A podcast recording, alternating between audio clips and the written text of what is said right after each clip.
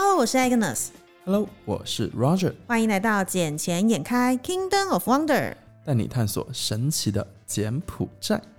Roger，最近的柬埔寨好像没有那么的安全呢。怎么个不安全法呢？我觉得挺太平的，不是吗？你真心觉得很太平吗？你看那个什么新冠病毒，不都一天只有十来例了？但是我们之前一直提到那个 Omicron，它突破了，哎，它在柬埔寨有一例了，哎，我今天早上其实也看到了这个新闻。对啊，然后我我当时我在想，我靠，会不会在柬埔寨又在大规模的扩散？对这个，我觉得这个几率非常之高，因为现在大家不就是全面开放之后，其实就如同我们之前有聊到的，我身边有好多人，甚至嘟嘟车司机，他们真的都没有在戴口罩。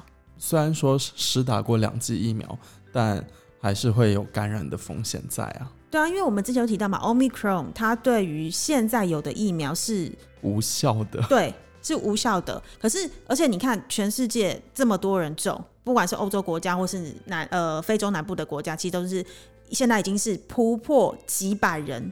嗯，甚至到千人都是这样子大量的 Omicron 的确诊者，然后不管柬埔寨这边好了，台湾已经防的这么严了，台湾也有两例嘞，何况嗯柬埔寨现在是全面开放状态，是啊，入境只有做快筛哦，还不是 PCR 检测哦。不是 PCR 检测吗？不是啊，这次我们朋友回来，他在入境的时候是快筛啊。也没有说后面没有一个报告。应该是说这边的状况是依照我们朋友跟我们讲的的状况是，如果你是有施打过两剂完整疫苗的，你进来柬埔寨的时候，你是在机场做快筛，那快筛的话就是呃一个小时之内结果出来，他就放你走。如果确定你是阴性的，但是如果你是没有完整施打过两剂疫苗的人，他还是做 PCR 检测。那哦 PCR 检测的话，就是要先去住隔离旅馆，嗯，对，所以它是以这样来做区分。我记得好像打过一剂的话是要住七天吧。嗯，我我忘记了，可是我只知道说，就是你没有完整打完两剂，就是要隔离。对那如果你有完整打完两剂，就是不需要隔离。可是是机场做快筛，是是，但这个 Omicron 的话，那一个人现在已经在被观察的状态了。他是被观察还是被关起来？被观察啊、被观察的，好好的看顾着就对了。我们说话要有艺术性。我讲的很真实啊，我小姐姐最讨厌说谎话了。我们是一个实事求是的精神，好吗？我们节目也是实事求是的节目呢。对啊，所以希望啦，就是大家能够有一些警觉性，因为最近的太多社交的活动，然后而且太多地方都已经全面的开放，像早期不是一开始说什么 KTV 不能开，嗯就完之后一个晚上朝令夕改，然后。猪羊变色就告诉我说可以开了，我就是整个傻的。那你就知道那个一定会有近距离接触嘛？怎么可能没有？我朋友昨天也是跟我聊天聊一聊之后，我就说啊，你们晚上去哪里？他说我们晚上去应酬，啊，应酬完之后嘞就去德林德林。我就说那达林达林现在正常，很正正常常啊他说很正常。啊我就说那一般的人与人接触也正常，他说有很正常。嗯，对，所以你说人与人接触，你又跟这个人不熟，你怎么知道这个人之前跟谁接触过？会放松嘛，人都会放松这个不要太松精神。对，不要太松，还是要紧一点好吗？你看，像很多学校啊，嗯很多学生，其实我开车路过的时候，看到他们其实都没有戴口罩了，已经觉得这是一个很安全的国度。然后再加上我有去问嘟嘟车司机啊，说你们为什么没有戴口罩？就他们说已经安全了呀。嗯，嗯，这都我们之前都有看到过的，对。就觉得哇塞，然后包括我今天同事他戴的口罩不是一次性的那一种，棉布口罩对，棉布口罩，虽然外面很 fancy 啦，是某欧洲知名大品牌的那个 logo，一直在那边噔噔噔噔噔，一直的。对，但是问题是，我就想是你要怎么，你就算用喷的消毒，液其实没有一次性口罩来的安全。当然了。对，因为口罩这种东西，你戴了在外面的话，都会有一些灰尘、细菌感染上去。那你又用手去触碰到口罩的话，其实细菌还是会携带到你身上的。对啊，所以还是奉劝大家啦，还是要小心一点点。就是我们已经好不容易守了这么久，经济要整个全面复苏，然后生活要回归正常了，但是不要因为最后一里路就整个大破功。嗯，你说到经济复苏啊，其实你知道之前西港不是有很多做网赌啊、博彩的人员嘛？但就是因为这一次疫情啊，还有就之前西港政策的一些原因，然后呢，他们就有很多人是没有工作，嗯，然后过了差不多也是大半年、一年下来，身上根本没有积蓄了嘛。所以现在就像我们开四号路的时候，呃，这是我朋友真实故事。他怎么了？他一个人开着车，然后路上被撒钉子，然后嘞，就爆胎了嘛。嗯，爆胎他肯定要从车上下来去看，对不对？对，然后就被人带走了。真假的？嗯，然后肯定是要钱呢、你朋友男生女生？男的。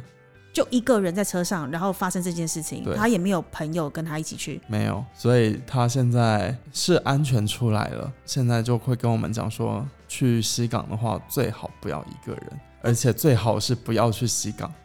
因为我这这不是我第一次听到这样类似的消息，因为我最近也是跟了蛮多的朋呃，就群组啊，有很很多群组里面都是大陆人嘛，然后他们也是最近都在分享一些大陆人遇到的状况，然后其实跟你讲故事还蛮雷同的欸，就是被人家设计逼得你不得不下车，然后下车完之后，你当你在检查时，全部人都蜂拥而上围着你，然后直接有些是直接叫你现场打电话把钱交出来，或是 A B A 转账，对，然后或者是另外一种直接把你掳走，然后逼得你交出。据说好像是只要你是中国人，最少是两万美金；如果你是老板等级的人，最少三万美金起跳，不然他不会放你走。因为他们以前的钱就来的非常简单啊，而且他们又没有其他的一技之长，所以他们只能靠这一种违法的事情去获取更多的，而且更快的快钱可。是这真的蛮扯的哎，那以后谁还敢去西港啊？所以现在都在开始整顿呢、然后其实不管是西港，现在已经蔓延到金边来了。有，因为最近也是今天啦，嗯是今天我看到的消息，在群组里看到的。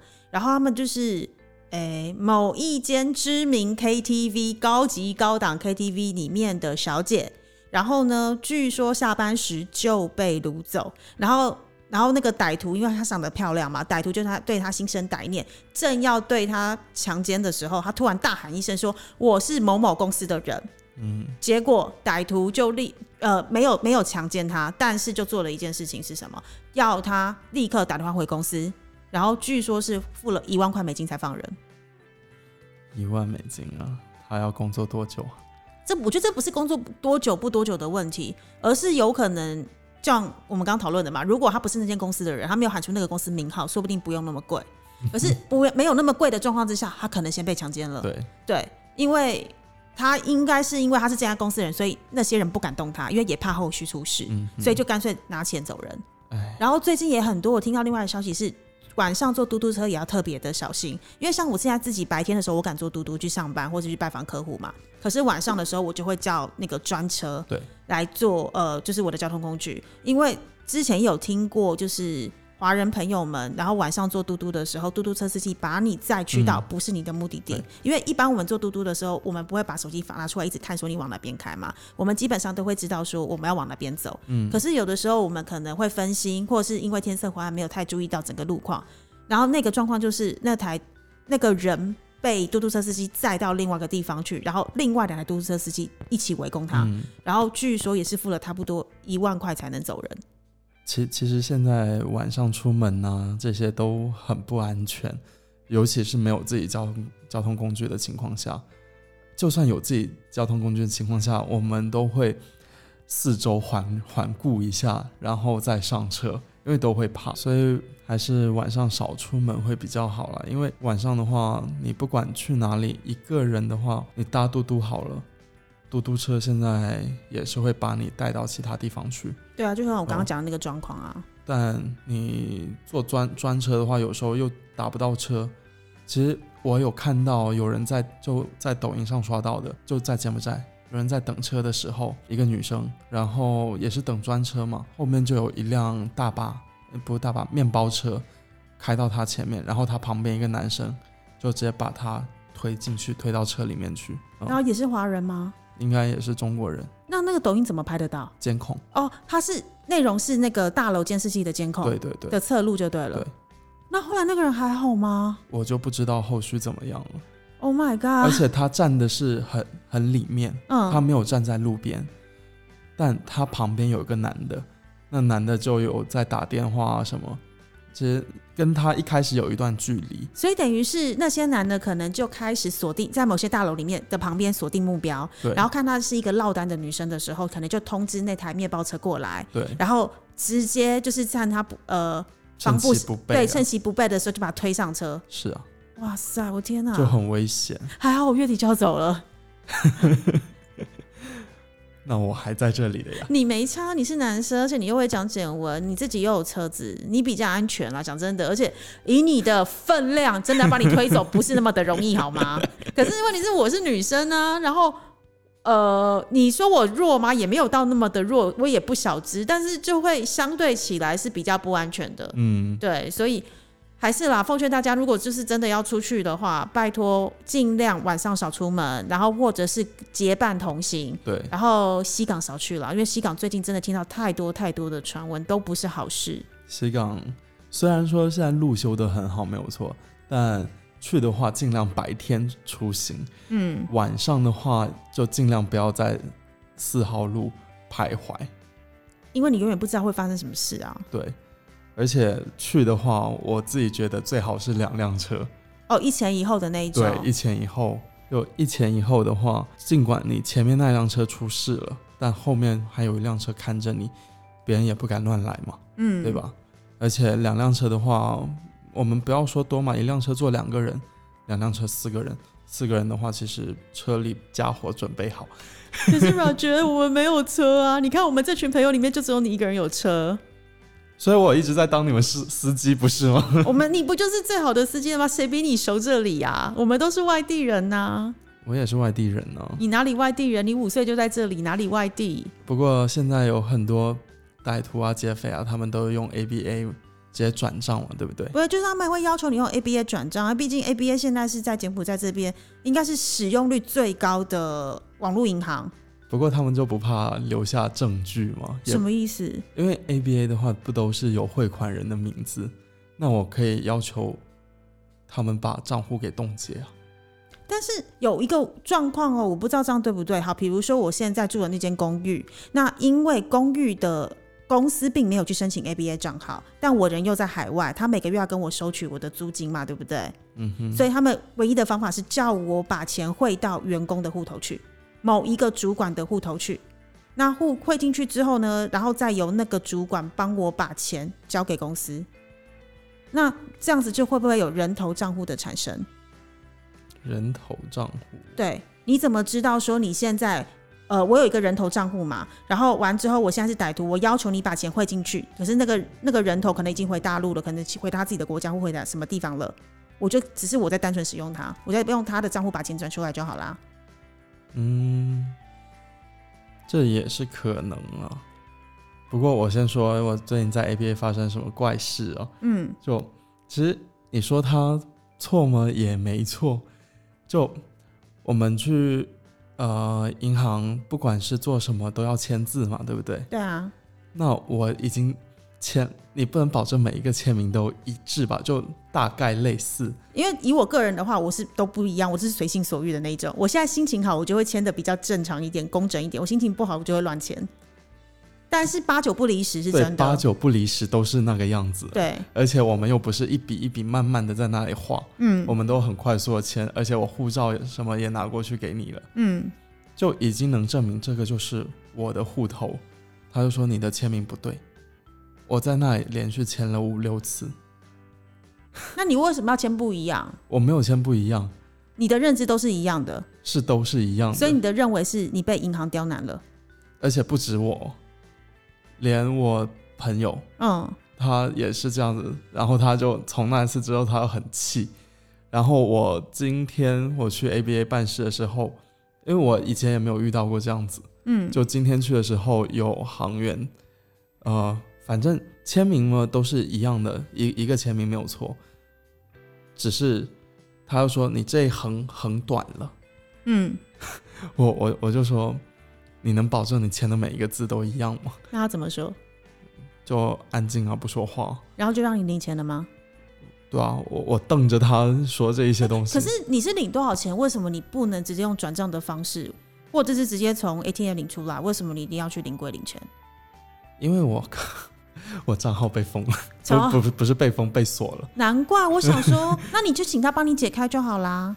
对啊，解开也是要那样子啊，我就请他帮我解开，然后要签名，然后解开我顺便取钱嘛，对，嗯，就就叫我在那里签半天啊，哦，那我反而你你会觉得不爽，对不对？当然不爽了。可是我反而觉得这是好事，你知道为什么吗？安全了，对我前几天哦，真的是我真的我超北宋的一件事情。我前几天去了某一个台资银行，然后的大分行，它不是总行是大分行，然后可是大家都很习惯去家那家那个分行去做事就对了。我去那边的时候，我取了一个我自己认为是为数不小的金额。那正常来讲的话，正常程序是不是我第一要拿我的存折给他？对，第二我要干嘛？我要拿我的护护照给他，然后他可能要要求我把口罩拿下来，去验证是不是我当初留存的本人嘛对。这是最基本的三个步骤。最后再来一个是核实我的签名嘛，他才让我把款项给取走。是啊，结果你知道那天发生什么事吗？那天超扯的，他只跟我拿存折，因为我就走到柜台去领了号码牌，然后告诉到我的时候，我就把我的存折交给他。然后呢，因为我取的金额有一点点大，所以他就要求，呃，不，不是他，他就他就请我到旁边的贵宾室里面去，觉得说这样子会比较安全一点。那我就欣然接受到过过去到隔壁去。然后呢，他没有跟我拿护照，没有拿护照，没有拿护照，而且我签名的时候，我第一次还签错，因为我签的时候我不记得我当时的留存签名到底是直式还横式，所以我一开始签了横式给他。然后呢，那个柜台行员他后来就很毕恭毕敬的进来，还把我当初留存印件的样式完全给我看，让我看着他签名。你知道那这不就是很好抄了吗？，对，这超扯。第一，而且你从头到尾没有要求我把口罩拿下来，你没有核实过我到底是到底是不是当时留存那个照片的本人，嗯，所以是不是代表着只要我的存折不见了，任何人都可以领走我的钱？是啊，而而且这一个签名的话，都你是让我看着抄哎、对啊，看着抄。我那一边的话，起码他没有让我看，对。嗯，一般来说是不会让你看，然后一般来说一定要你的护照，我才能去确认你有证件。他没有给我拿护照，直接拿我原本留存硬件的签名让我看，我当初怎么签，然后再来是没有叫我拿下口罩去验证我是不是当初的本人，他就让我拿走了一笔为数不小的金额。我觉得这家台资银行很扯，而且这不是第一次这样了。因为我上次去的时候，我经验也非常之不爽。我上次领的钱没有这一次的多，但是问题是，所以他就没有请我到旁边的贵宾室里面去。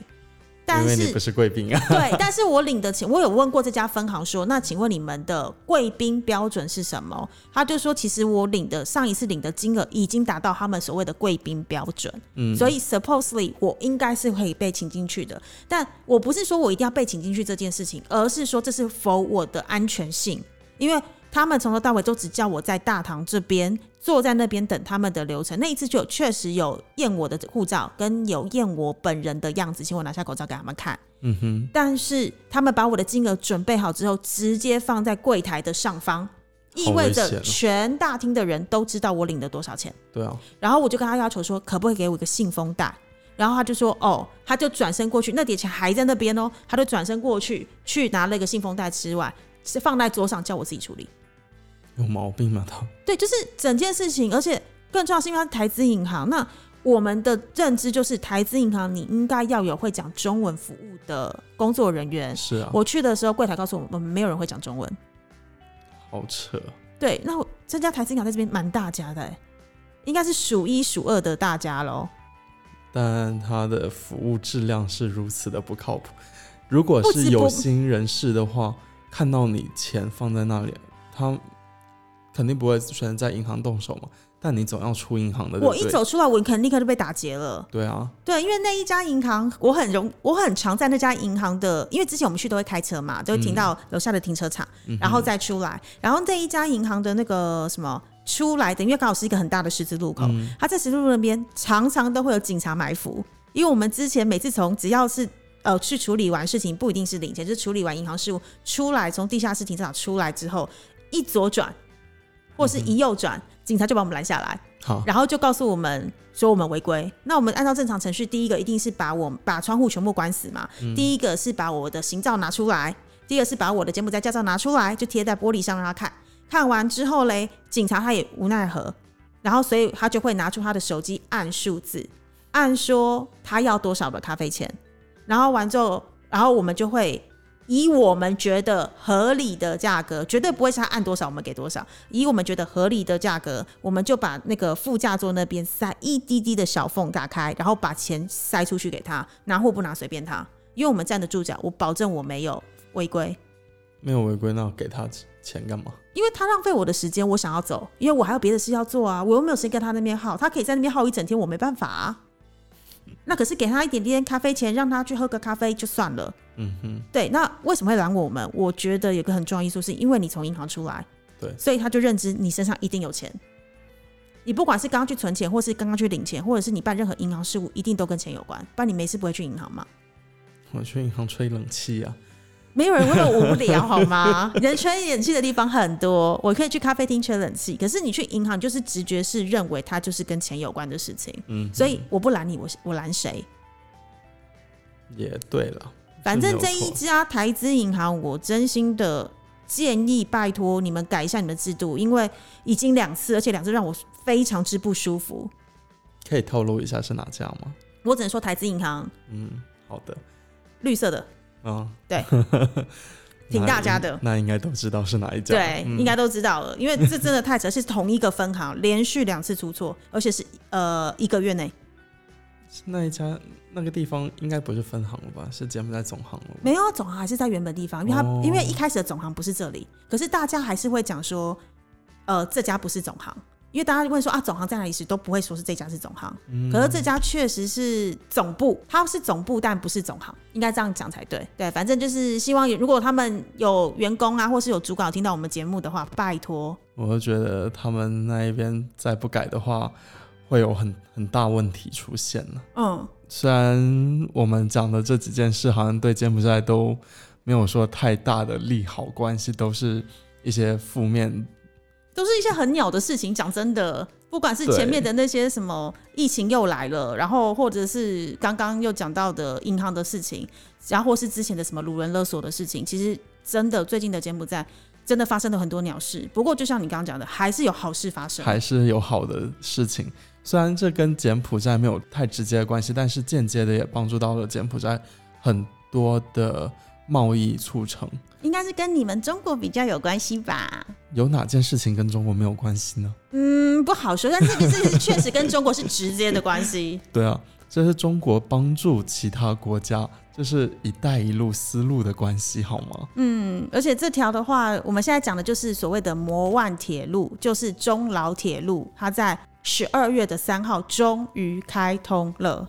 是啊，那一开通那一天多壮观呢、就网上啊，网上声音很多。习大大他是透过视频的方式对来，就是类似参与跟主持这一场，对不对？嗯，是啊，尽管是看视频，我都觉得还是有点感触的你有感动吗？有留下那个感动的泪水吗？啊、我也想流，但可能年纪到了吧，觉得流不出来了。哦我以为你想说我也想流，但我比较想流另外一种 神经，口水，哦好不？好？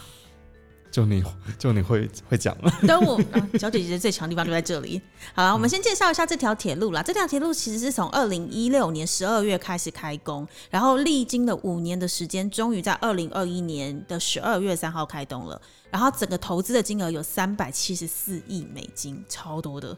然后这是跨两国的铁路、啊。对，然后它的呃，它的两边的话，就是从中国的云南一直到辽国的永贞，全长总共有一千零三十五公里。那大陆境内有六百一十三公里，老挝这边有四百一十二公里，沿途有二十五个计划站。那这一个里面呢，这二十五个计划站里面，它是呈现一站一景的特色。嗯，对，我觉得这个还蛮有蛮有趣的。比如说，在老挝第二大城的什么朗博拉邦站这个地方，就融入当地的寺庙跟皇宫的建筑，还有是纹样的元素。然后，如果然后还结合了那个中国传统的门斗结构、特色窗花，还有老挝国花站、呃老挝国花糌粑花等元素，运用到了门柱啊、门梁跟外面的幕墙。所以搞的就是这就是一个打卡的网红景点啦。就我我猜会有很多大陆的呃网红啊，嗯他们会去到每一个景点去打卡，嗯，因为毕竟它是一站一特色。而而且就算网红他们不去，我相信很多年轻人、大学生，他们只要有放寒暑假的机会，他们都会往东南亚这边跑。嗯因为之前呢，像我在上大学的时候，中国有一条铁路是通往俄罗斯的，嗯从北京出发到俄罗斯大概差不多七天吧。嗯，我当时是很想买的，那后来为什么没有？就觉得我一个人应该去就待不下去啊，为什么？很无聊啊，在车上你要找个讲话的人都没有。所以你是没办法自己一个人去旅行的人哦。呃，我不会自己一个人去旅行。那你会自己？看电影吗？我会自己看电影，我会自己去旅行。呃，但要看啦。像我当时我在英国，我会自己飞到荷兰，那为什么你现在不行？有朋友一起去更好玩啊，自己去玩多无聊啊。但是你永远不知道路上会遇到谁呀、这才是最好玩的地方吧？那我可以带一个女伴一起去不就好了？那你为什么不能中途找一个女伴？就像你看，我一个人只身来柬埔寨这边打拼，我也没想过会遇呃认识你们。啊，不，这我我也没有说我很坏啊，可是重点是我也没 想过会遇见你们啊，然后遇见这些像共同的朋友们，嗯，就是每一个每一个新认识的人都是一种新的缘分，而且我觉得都很有趣。那我就想说，你干嘛不能接受？就是这么长的七天，你看七天可以发生很多事哎、我还有一个朋友，他怎么认识他老婆的？他就是一个人飞到了欧洲旅行，然后就回来的路上的时候，刚好在飞机呃，真的是座位的隔壁就认识了他。然后完之后回来台湾立刻登记，哈，他们两个完全没有感情基础哦，然后只是从欧洲回来台湾的这段飞行的途中聊聊得很愉快，他们一下飞机的隔天就去登记了，然后是登记完之后才跟双方的父母说，我昨天结婚了。哈，我觉得超屌的啊！可是因为我这个朋友，他本来就是呃走艺术设计的人，他本来就是蛮特立独行，他很在乎跟重视他的灵感跟一见钟情那种第一眼的感觉。他觉得对了就是对了，因为你知道那种懂艺术的人都会有一种莫名的坚持嗯跟莫名的直觉，嗯哼，他们两个都是这一类的人。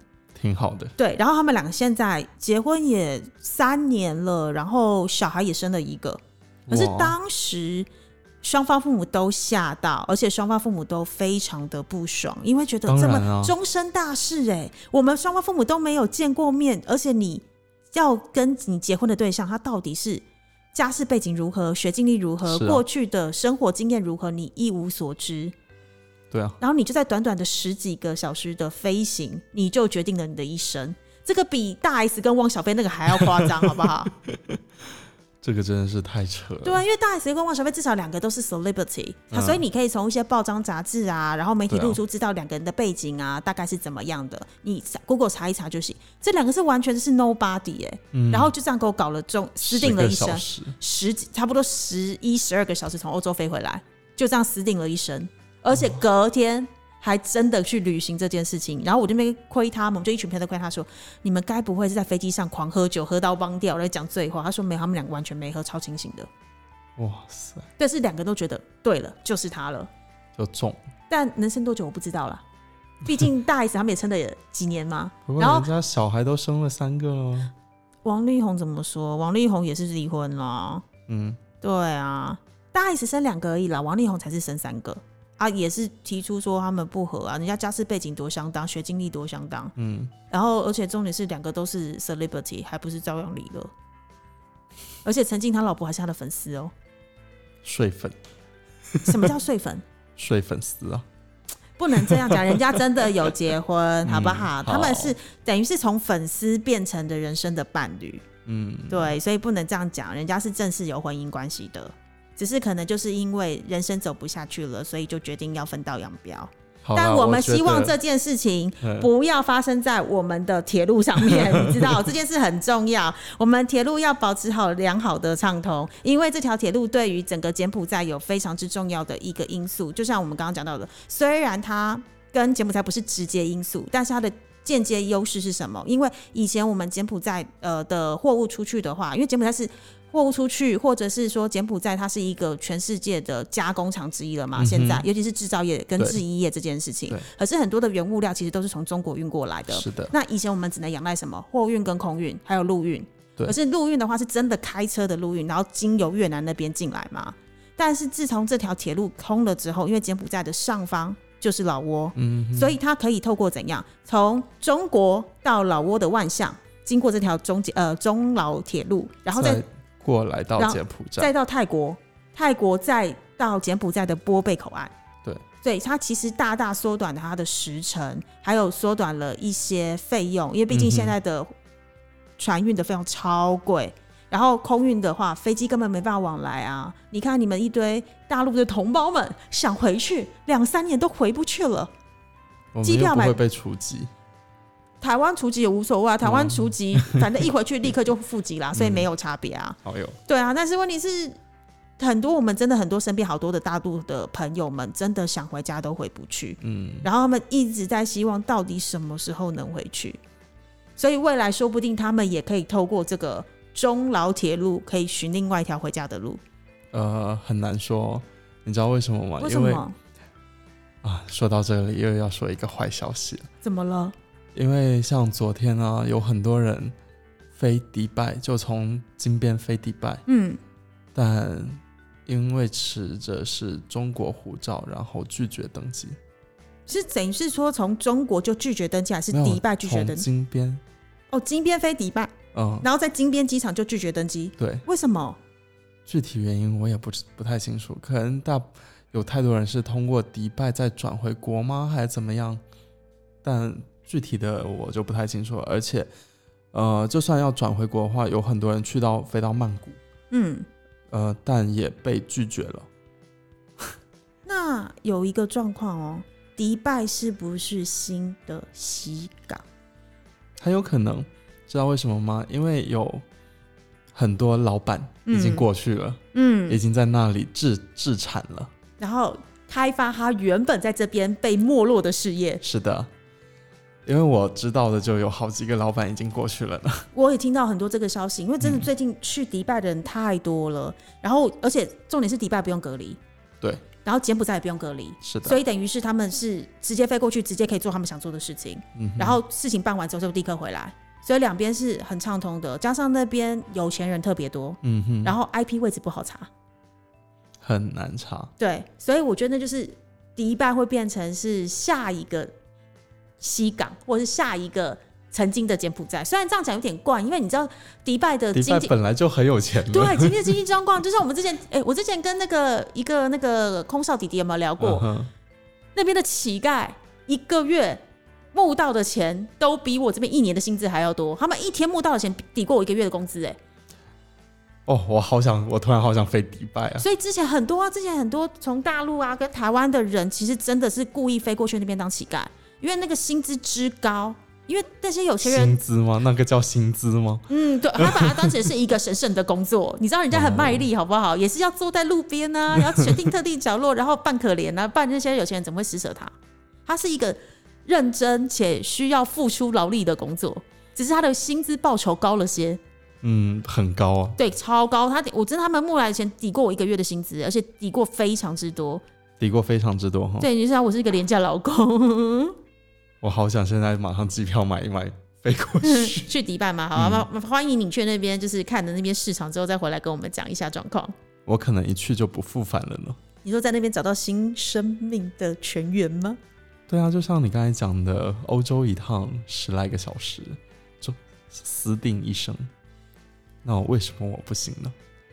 也是可以，就是你因为这件事情决定开发你的新旅程就对了。